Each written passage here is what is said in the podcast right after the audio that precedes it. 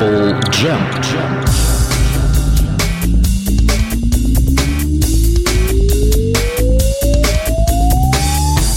Программу Apple Jam можно использовать в качестве календаря. Если в эфире программа Apple Jam, значит четверг.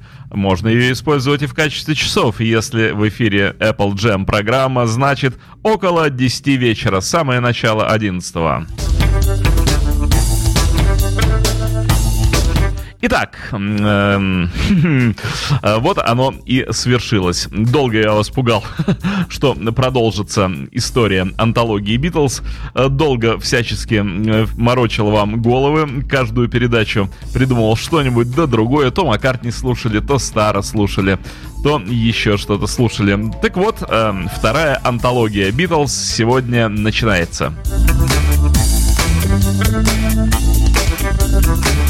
Вы помните, проект «Антология» э, был устроен самими участниками группы «Битлз», оставшимися тремя на тот момент живыми Полом Маккартни, Джорджем Харрисоном и Ринго Стара, а также Джордж Мартин согласился участвовать полностью как продюсер этого проекта, поэтому проект «Антология» считается полностью битловским.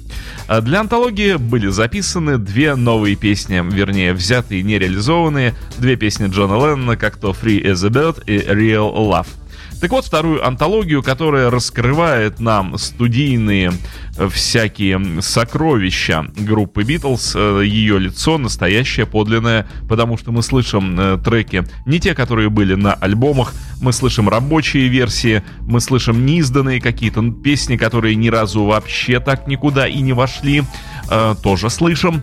И поэтому группа Битлз открывается нам еще более широко и проникаем мы в нее еще более глубоко логично. Э, ну так вот, эм, э, вторая антология э, открывает нам период с 65 года. Только что закончилось вот это время первого вброса Битлз в мир. Только что был снят фильм A Hard Day's Night, и вышел этот альбом, потрясший аудиторию новизной и вот таким мощным уже совершенно ставшим на ноги творческим альянсом Леннона и Маккартни, стало понятно, что мы имеем дело уже с такими крепкими гениями, и никуда они не денутся, что это не группа, не группа однодневка. А, ну так вот, наступил момент 65 -го года, чем мне очень сильно импонирует этот период. Это период а, зрелого, полноценного, но абсолютно молодого и свежего творчества э, коллектива. Э, двум участникам было уже по 25 лет, двум остальным по 23 года. 22 Харрисон, 23 Маккартни, ну и Леннону и Стару 25. То есть уже такие крепкие музыканты с опытом, ну а уж битлз опыт был такой э, огромный. Они проехались с триумфом по всему миру, по Америке, э, испытали столько, сколько не выпадало ни одному другому музыканту, ни одной другой группе, не выпадало вот такого э, энергетически и событийного э, опыта никто э, не поимел ранее до них. Да и потом, честно говоря, немного групп, которым вот довелось вот это все на себе испытать, довелось все это пережить. Э, и э, группа уже могла экспериментировать в студии, потому что улучшилась немножко звукозаписывающая аппаратура. Битлз уже обладали четырехдорожечным магнитофоном, то есть можно было делать накладки, можно было скидывать записанные треки на один трек — и таким образом э, ритм-секцию эм, иметь отдельную и дальше дописывать излишние гитары, клавишные, э, голоса, больше голосов добавлять. В общем, писаться не вживую, а в накладку. И вот этот период, он как раз и характерен э, первым проявлением абсолютно гениального композиторско-мелодическо-гармонического э, творчества у обоих, у Леннона и у Маккартни. И Харрисон к этому моменту тоже вот вошел в силу, в композиторскую. Поэтому, а до распада и до конфликтов было еще далеко. То есть группа э, дышала в одну сторону, работала в одном направлении, особых сильных каких-то конфликтов и ссор, которые бы вели э, к уничтожению коллектива, тогда еще не было. То есть это не тот период, скажем, вокруг 68-69 года, где все очень здорово, где песни великолепные, но уже группа работает не единым коллективом, а скорее это набор гениев, но не одно целое. А вот тут в 65 году все еще было вместе. Битлз все еще познавали мир и музыкальный, и индустрию музыкальную, и, конечно, были голодными до э, результатов. Им хотелось занимать первые места, им хотелось писать все лучше и лучше, и записываться все лучше и лучше. Итак, начнем мы конечно же, как и начинается антология, первая песня здесь «Real Love». Трек, записанный Джоном Ленноном у себя дома э, в районе 79 года, незадолго до гибели. Э, рабочая версия была записана просто под пианино и ритм-бокс, э, даже это драм-машином трудно назвать, просто ритм-бокс который на самом деле очень портил э, картину при работе над этой песней, потому что удалять ритм-бокс из э, готовой уже записанной на пленке песни очень трудно. Э, принцип работы был абсолютно тот же самый, что и в случае с Free as a Bird. То есть нужно было удалить все шумы, все клики, все помехи, искажения, которые были на обычной кассете, магнитофонной деке, Э, вытащить голос Леннона как можно лучше, как можно чище, и после этого уже приступать к записи. Маккартни сыграл партию баса, как и в случае с э, Free the Bird, но здесь он еще наложил контрабас поверх партии баса. В Real Love звучит контрабас, который использовался в песне Элвиса Пресли «Heartbreak Hotel». Э, вот так вот в двух знаменитых песнях этот музыкальный инструмент поучаствовал. Джордж сыграл, как и полагается, гитары, Мак сыграл акустическую гитару, э, наложили Пол и Джордж бэки, Маккартни еще спел под голос Леннона э, еще один double-track, не, э, как сказать-то, не совместное исполнение песни, а вот так вот хитро, чтобы голос Леннона звучал потолще. То есть мы слышим не только голос Леннона, но и голос Маккартни, тихо подложенный под него. Ринго сыграл барабаны и перкуссии. Э, остальные тоже поиграли перкуссии. Вот я вам рассказал, кто во что участвовал.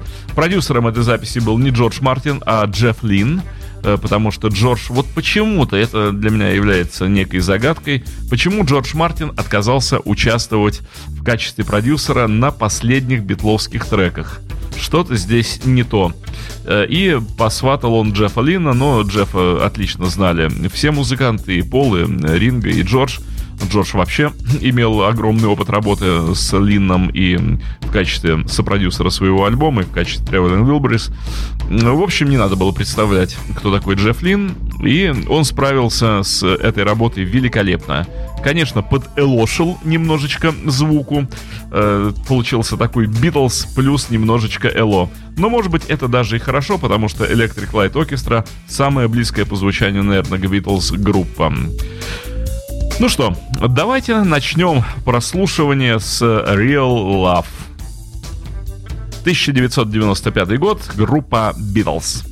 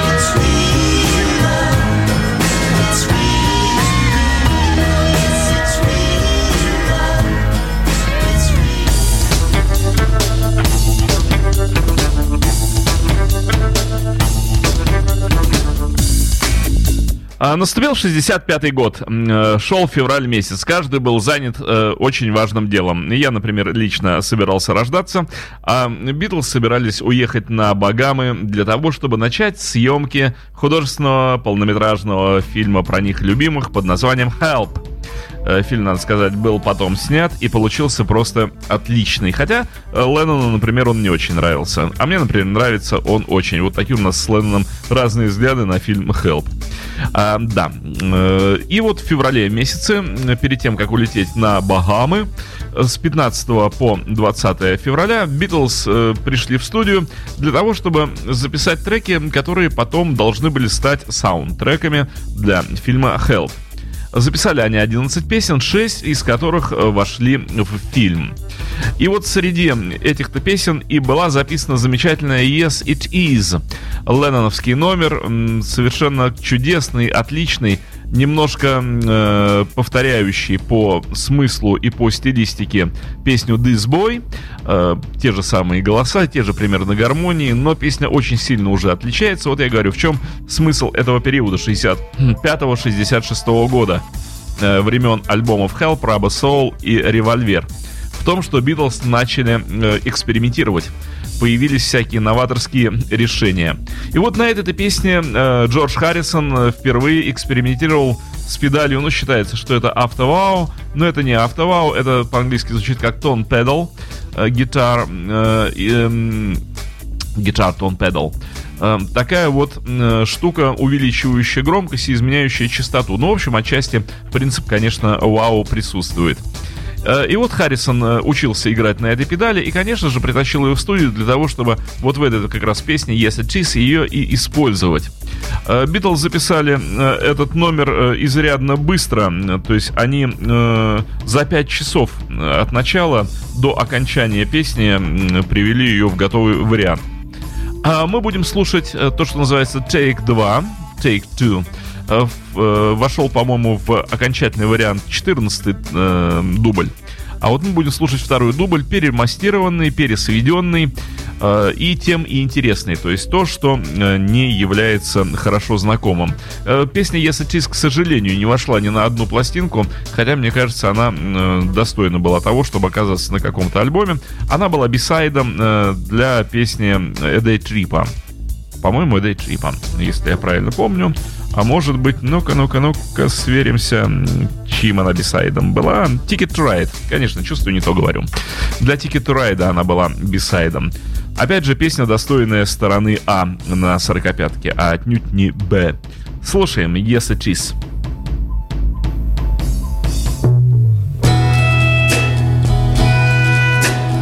If you were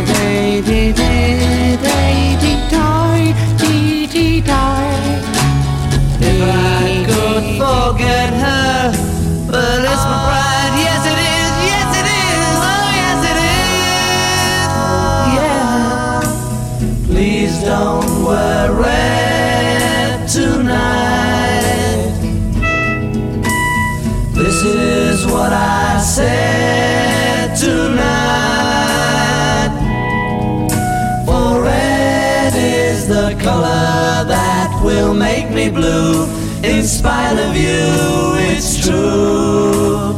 Yes, it is, it's true. Yes, it is, it's true.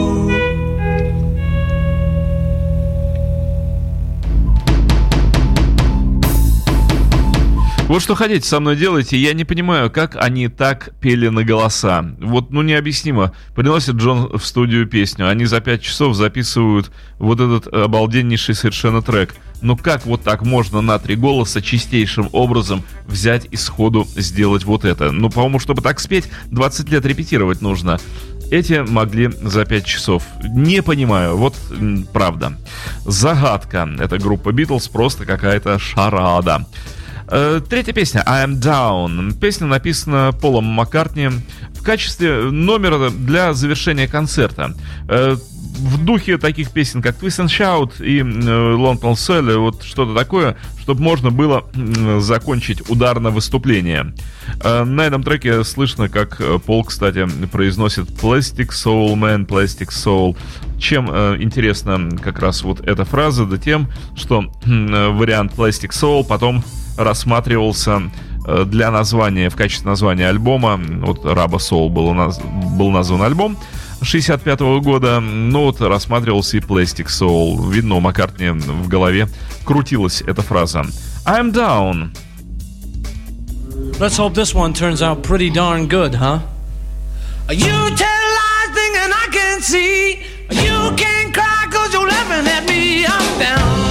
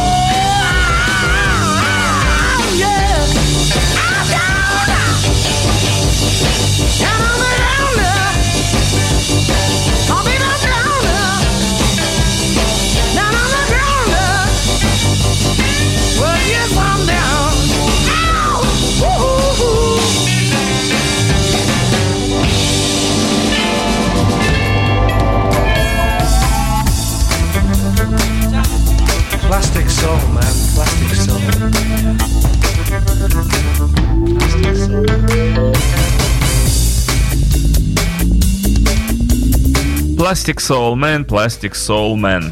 65 год, начало 65 -го года, февраль месяц, явился еще и месяцем свадебным.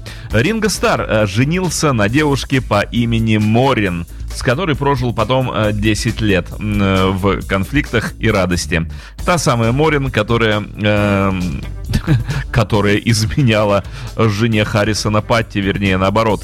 Харрисон был вынужден изменять э, жене своей Патти с Морин. Э, вот так вот прямо практически при наличии живой Патти. Патти бесилась, а Морин радовалась. Такие вот они, эти люди. Смотрю на фотографию Морин, глазки-то, да, глазки такие. Не верил бы я этой девушке. Вот что Ринга писал об, э, не об этом, а о том, как они поженились. Мы познакомились в клубе Кеверн, говорит Ринга. Она была среди слушателей, а я проводил ее домой и ее подругу. В Ливерпуле так было всегда. Я провожу тебя домой, милая. М, конечно. А можно с нами пойдет моя подруга? Ну, ладно. А потом когда-нибудь мы, наконец, э, пойдем уже без твоей подруги, одни. Ну, вот э, все практически как и у нас было.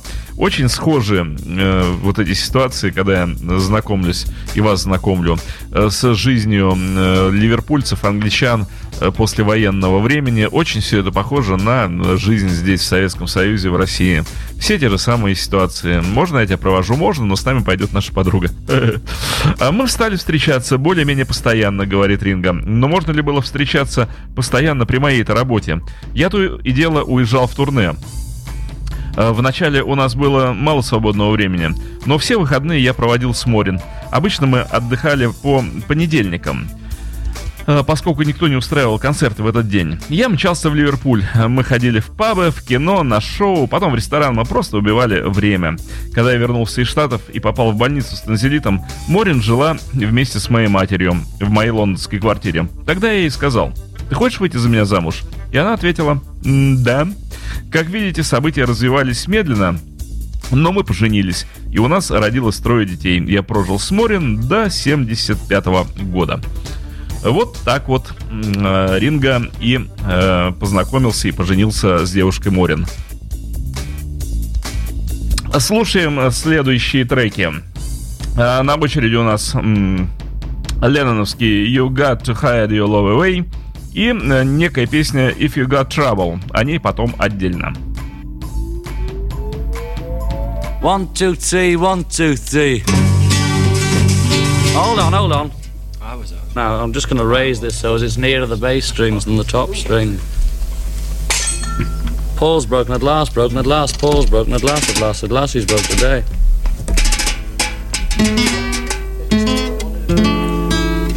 Okay.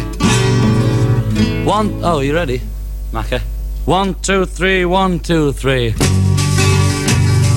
Here I stand, head in hand, turn my face to the wall. If she's gone, I can't go on, feeling two foot small. Everywhere people stare, each and every day. I can see them laugh at me, I hear say,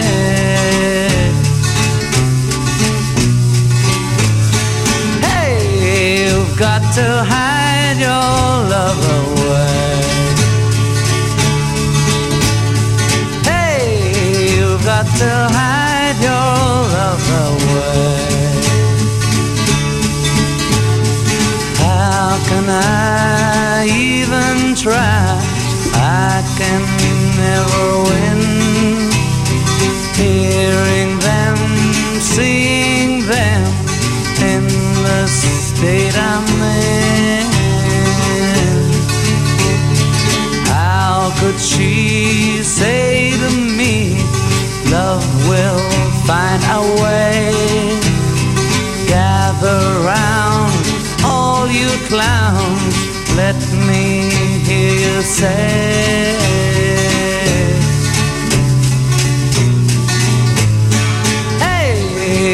Got to hide your love away. Hey, you've got to hide your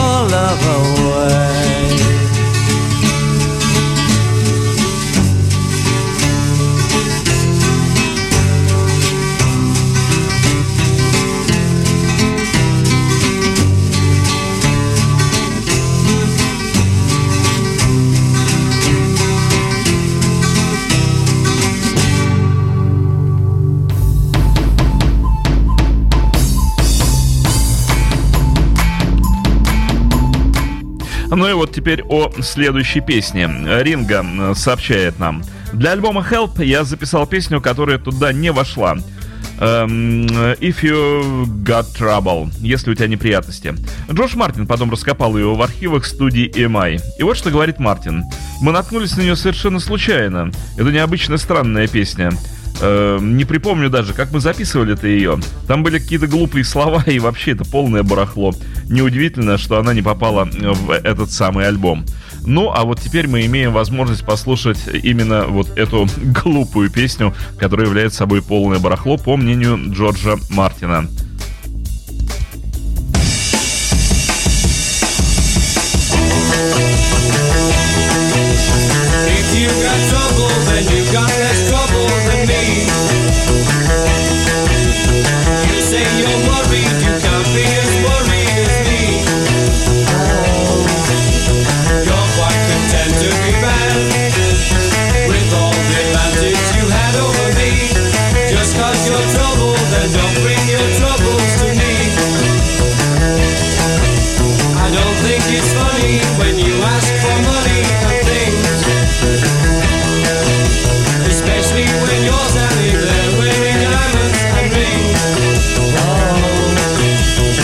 think I'm soft in the head. We'll try some more softer instead, really think it's not so funny when you know what money can bring.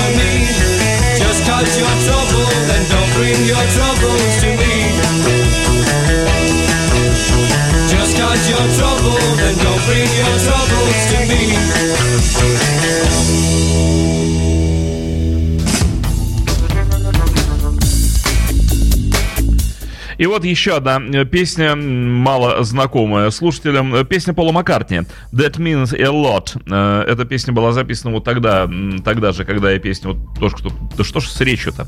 Тогда же, когда я песня только что прозвучавшая в исполнении Ринга. Битлз ее записали тоже быстро, где-то часов за пять. Э, но потом, послушав, решили, что никуда она не пойдет, а в лучшем случае они отдадут ее кому-либо, кто, может быть, споет ее удачнее, чем они это сделали. Итак, эм, вот этот трек э, Пола Маккартни «That Means a Lot».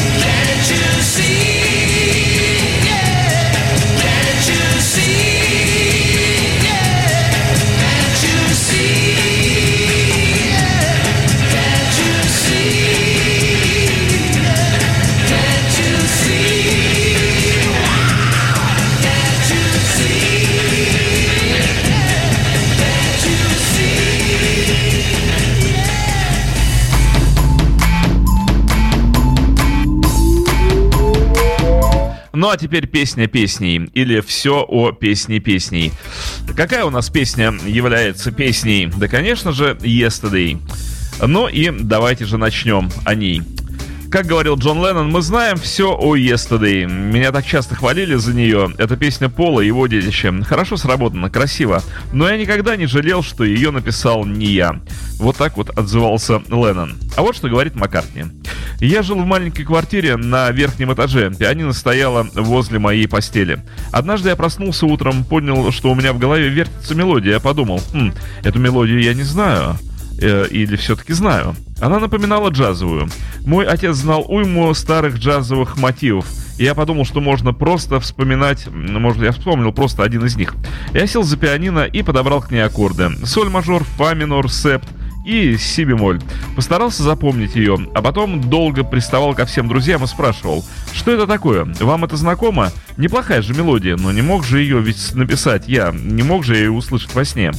Я сыграл ее Алми Коган, нашей знакомой. Кажется, она решила, что эту песню я написал для нее, и она сказала, хм, эту мелодию я не знаю, но она очень мила. Поначалу слова не находились, и я напевал на эту мелодию Scrambled Eggs, яичница-болтунья. Scrambled Eggs, uh, Oh my baby, how I love your legs. I believe in scrambled eggs.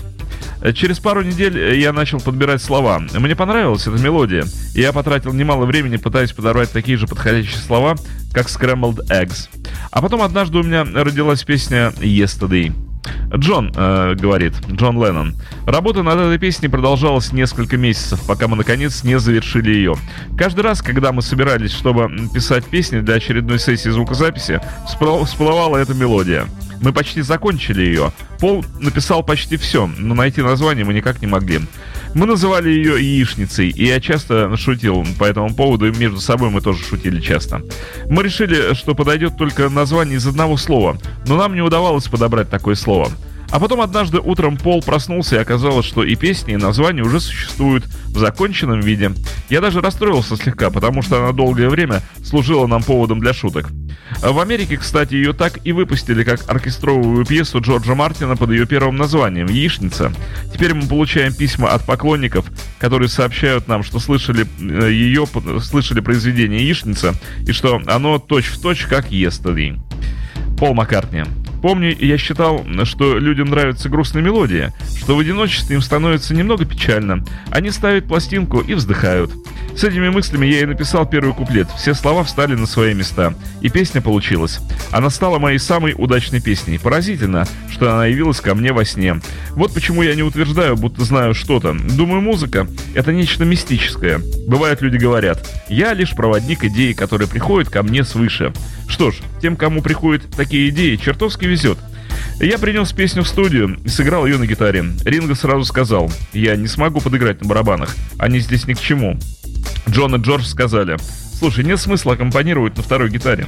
Тогда Джордж Мартин предложил, почему бы тебе не сыграть ее самому и не посмотреть, что из этого выйдет? Я переглянулся с остальными. Ого, Вы имеете в виду сольную запись? Они ответили, а какая разница? К этой песне мы ничего не можем добавить. Исполняю сам. И вот что говорит Джордж Мартин. Пол спустился во вторую студию EMI, сел на высокий табурет, держа в руках акустическую гитару, и спел «Yesterday». Получилась мастер-копия. Потом я сказал, ну и что мы с ней можем сделать?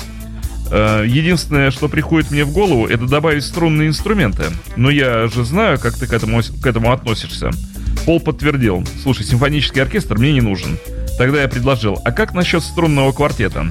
Он заинтересовался, я поработал вместе с ним и внес дополнение в партитуру. Ему тоже приходило в голову, ему тоже приходили в голову интересные идеи. Мы договорились со струнным квартетом, записали его и смикшировали запись. Так вот появилась эта самая песня. Пол продолжает. Работа с Джорджем Мартином происходила почти всегда одинаково. Когда мы работали над Yesterday, он сказал, «Послушай, а почему бы тебе завтра утром не приехать ко мне домой? У меня есть пианино, есть нотная бумага, мы посидим пару часов, и ты объяснишь, чего хочешь».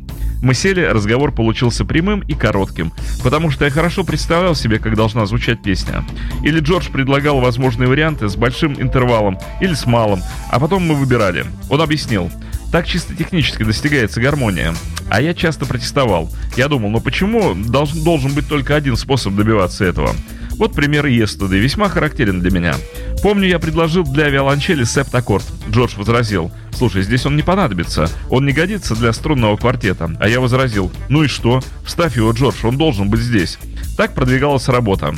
Он показывал мне, как записывать э, песню правильно, а я отвергал правильный метод и склонялся к тому, чтобы сделать музыку более авторской, такой, какая мне нравится. Я до сих пор думаю, что это хороший способ работы.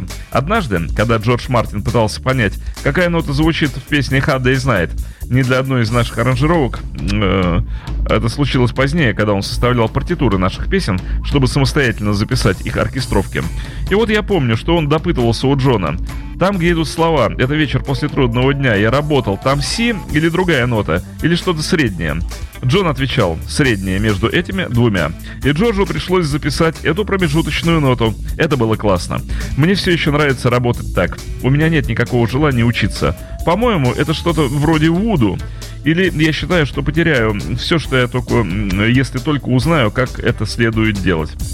Джордж Мартин говорит о песне «Yesterday». «Yesterday» была прорывом. Ее записали Пол и струнный квартет. Никто из битлов не присутствовал при записи. Никто не слышал ее, пока мы не записали и не дали их прослушать. Джон послушал, и в этом месте, где виолончель звучит по-блюзовому, он зааплодировал, сказав, что это грандиозно. Строго говоря, эта запись не принадлежала всем Битлз. Я поговорил об этом с Брайаном Эпштейном. Знаете, эта песня Пола, может напишем, что ее автор Пол Маккартни? Но он ответил, нет, нет, что бы мы ни сделали, разделять Битлз нельзя. Поэтому, э, хотя никто из других ребят и не участвовал в этой записи, ее все равно надо отнести к работе Битлз. Таковы были убеждения в то время. И Пол заканчивает. Я не стал бы выпускать ее как сольную запись Пола Маккартни. Об этом не могло быть и речи.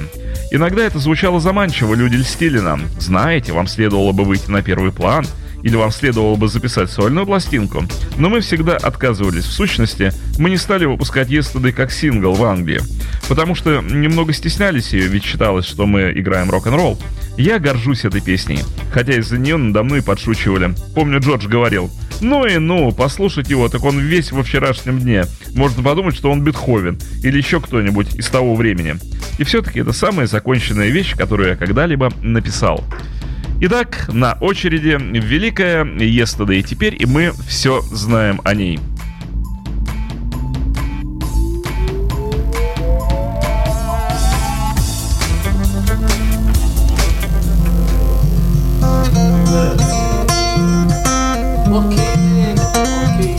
It'll be an F for you. Yesterday. I'm in G.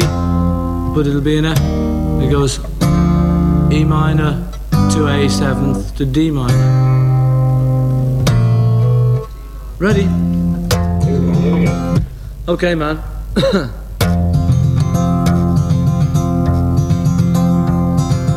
Yesterday, all my troubles seem so far away.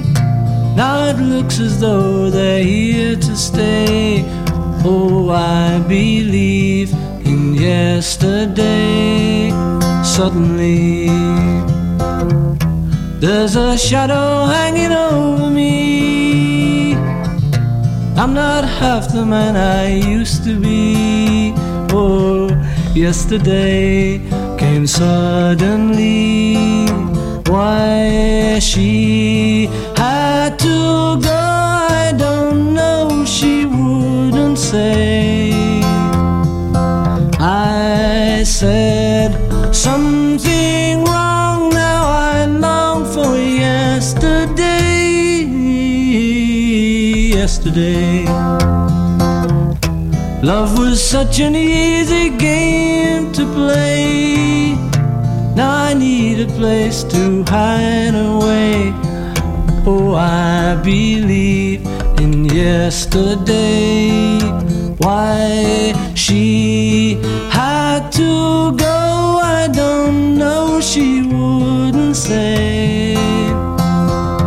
I said something wrong. Now I long for yesterday. Yesterday. Love was such an easy game to play. Now I need a place to hide away. Oh, I believe in yesterday.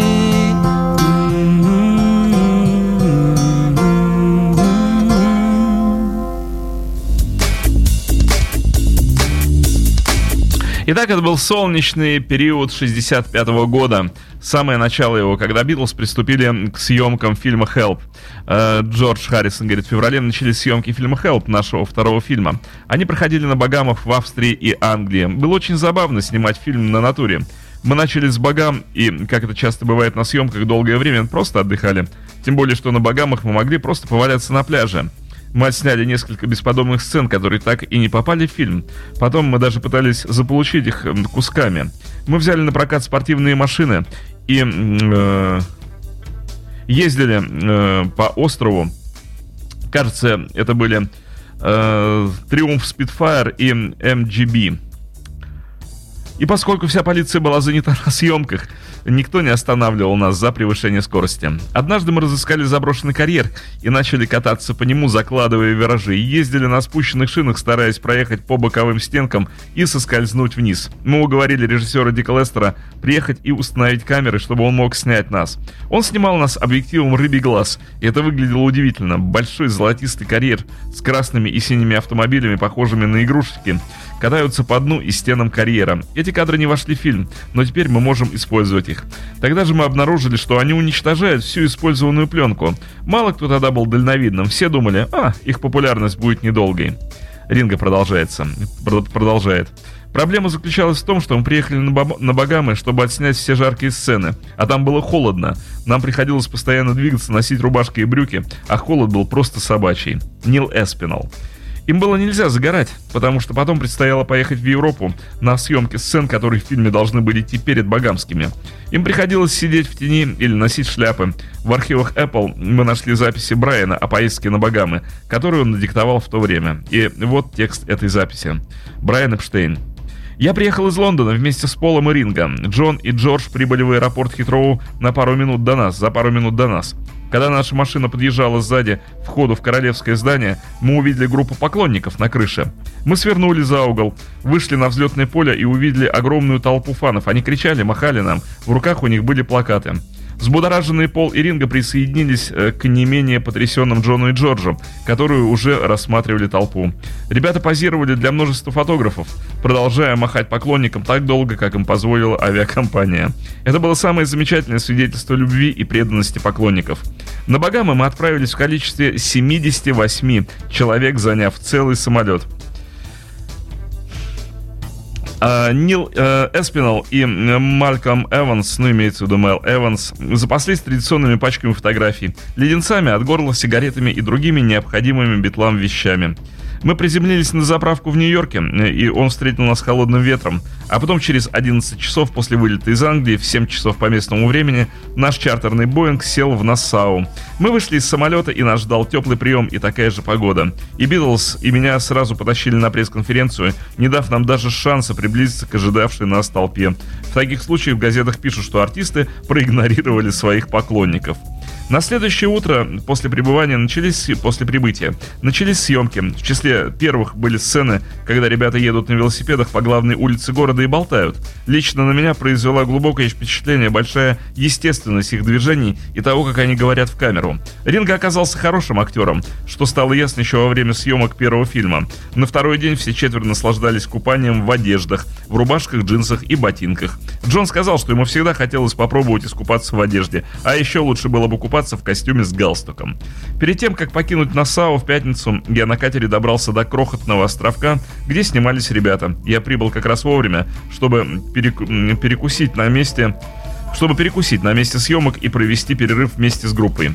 Я думал, они, несомненно, наслаждаются съемками. Они спокойны, находчивы и блистательны, как всегда. Я покинул Багамы в твердой уверенности, что о моих подопечных позаботится мягкий и талантливый мистер Лестер и опытный и понимающий мистер Шенсон, не говоря уже о жителях Насау, солнце и море. Вот такие заметки, э, вот такие дневниковые записи оставил э, Брайан Эпштейн. Ринга говорит, сценарий фильма «Хелл» был построен вокруг меня и кольца, и, конечно, Каили. И я был главным действующим лицом. Думаю, помог мой энтузиазм на съемках первого фильма. Эм, конечно же, э, Битлз во время съемок этого фильма э, вели себя как бы так сказать. В общем, вели себя как нормальные молодые ребята. Отрывались по полной. Ну и о том, как они отрывались после пары песен подряд пойдут они. Это э, песни, записанные во время телевизионного шоу, шоу эм, в августе 65 года Битлз участвовали в телевизионном шоу, которое называлось Blackpool Night Out. И вот с этого выступления два трека.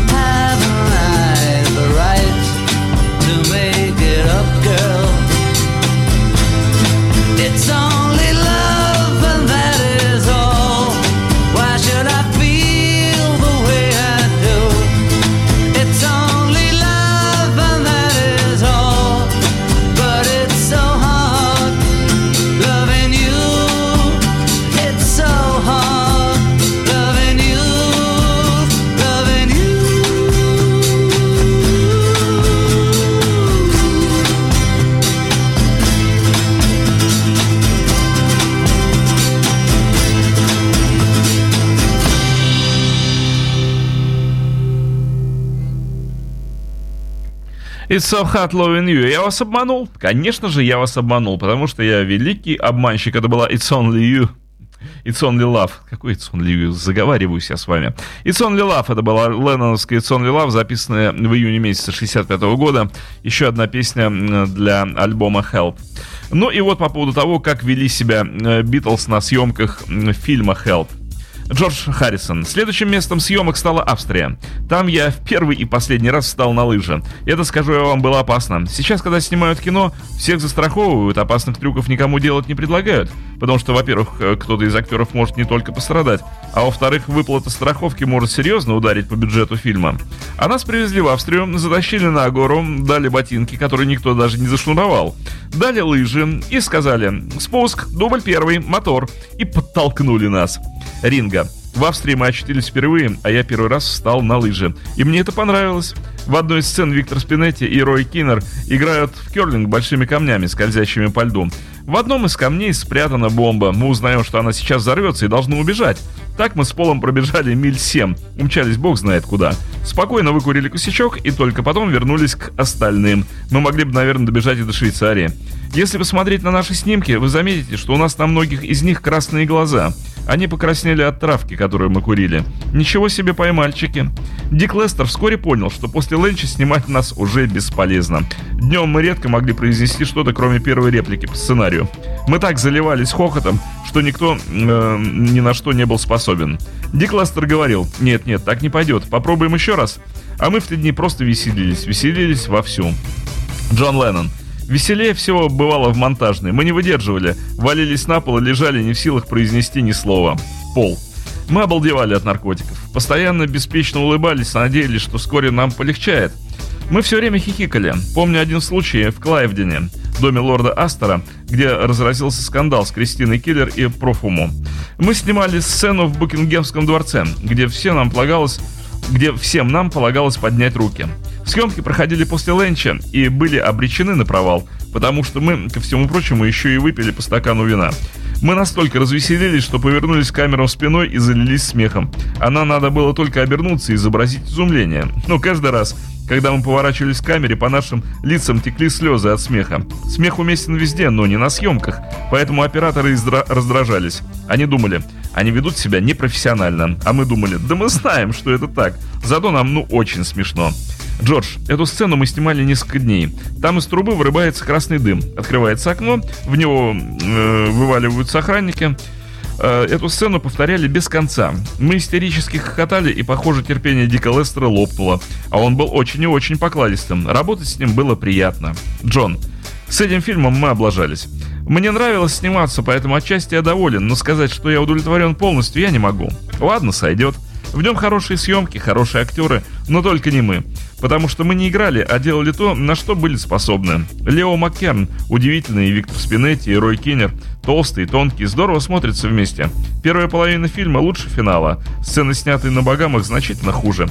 Думаю, далеко не все наши возможности были использованы в фильмах. Нам потребовалось три или четыре пластинки, прежде чем мы нашли свое звучание. Наверное, так было бы и с кино. Мы все считаем, что если бы мы проявили себя в этом, то, может быть, продолжали бы сниматься. Если бы Элвис Пресли смог, то и он бы не прочь последовать за... Э, э, если Элвис Пресли смог, то и мы не прочь последовать за ним на экран. Главное, что наши фильмы были другими.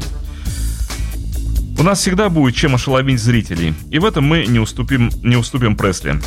Но я бы не хотел всецело сосредотачиваться на кино. Это не в нашем стиле. Нам нравится движение вперед, выступая вживую. Я при... Выступление вживую я предпочитаю всему остальному. И еще одно. Голливуд можно было сбросить со, со счетов. Все мы решили, что если за этот фильм мы получим Оскаров, то мы отошлем их обратно. Вот такой взгляд Джона Леннона и остальных битлов на фильм «Help». Ну а теперь обещанное мною вам э, ранее выступление Битлз на телевизионном шоу э, в августе 1965 года.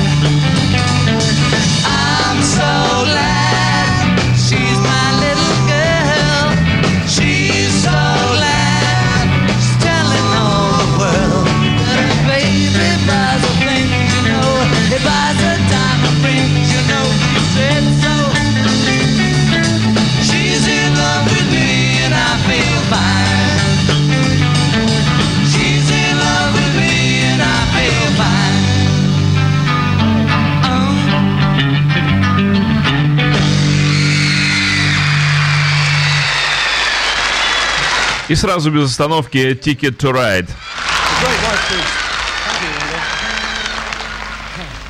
Well, uh, thank you very much, everybody. Blackpool. Blackpool and all that. It's lovely to be here.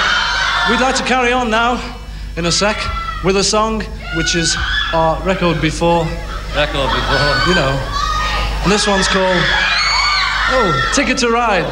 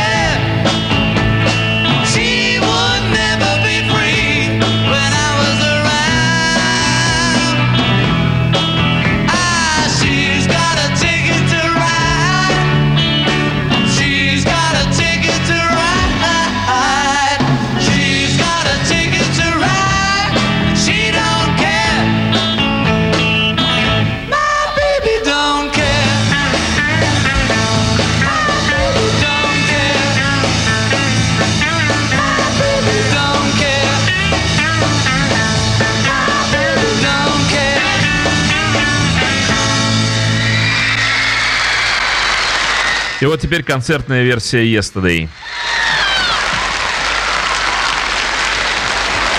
Thank you very much. Thank you. We'd like to do something now which we've never ever done before, and it's a track of our new LP. And this song's called Yesterday. And so, for Paul McCartney of Liverpool, Opportunity Knocks.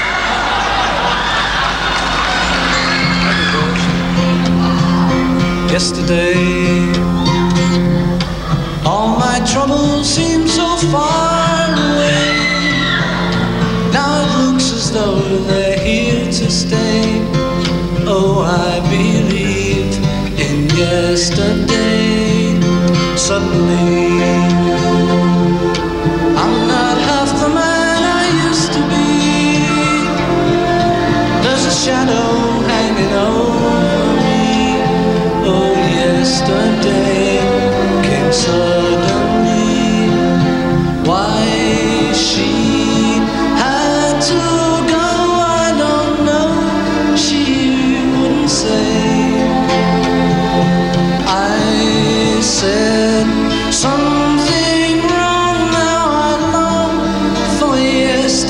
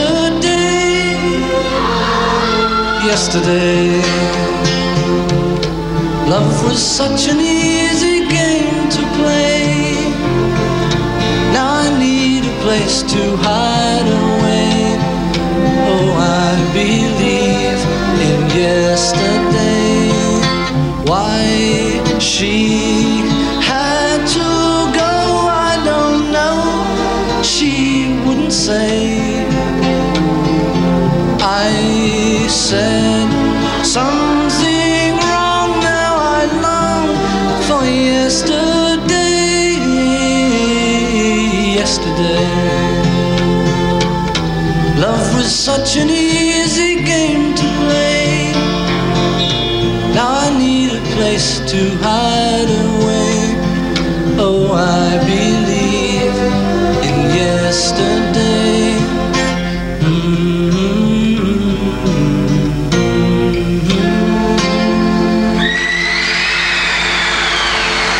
Ну и в завершении песня Help, давшая название фильму.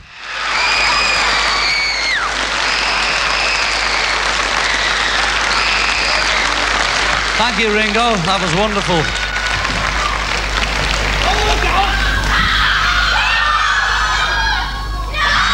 Next song you'd like to sing?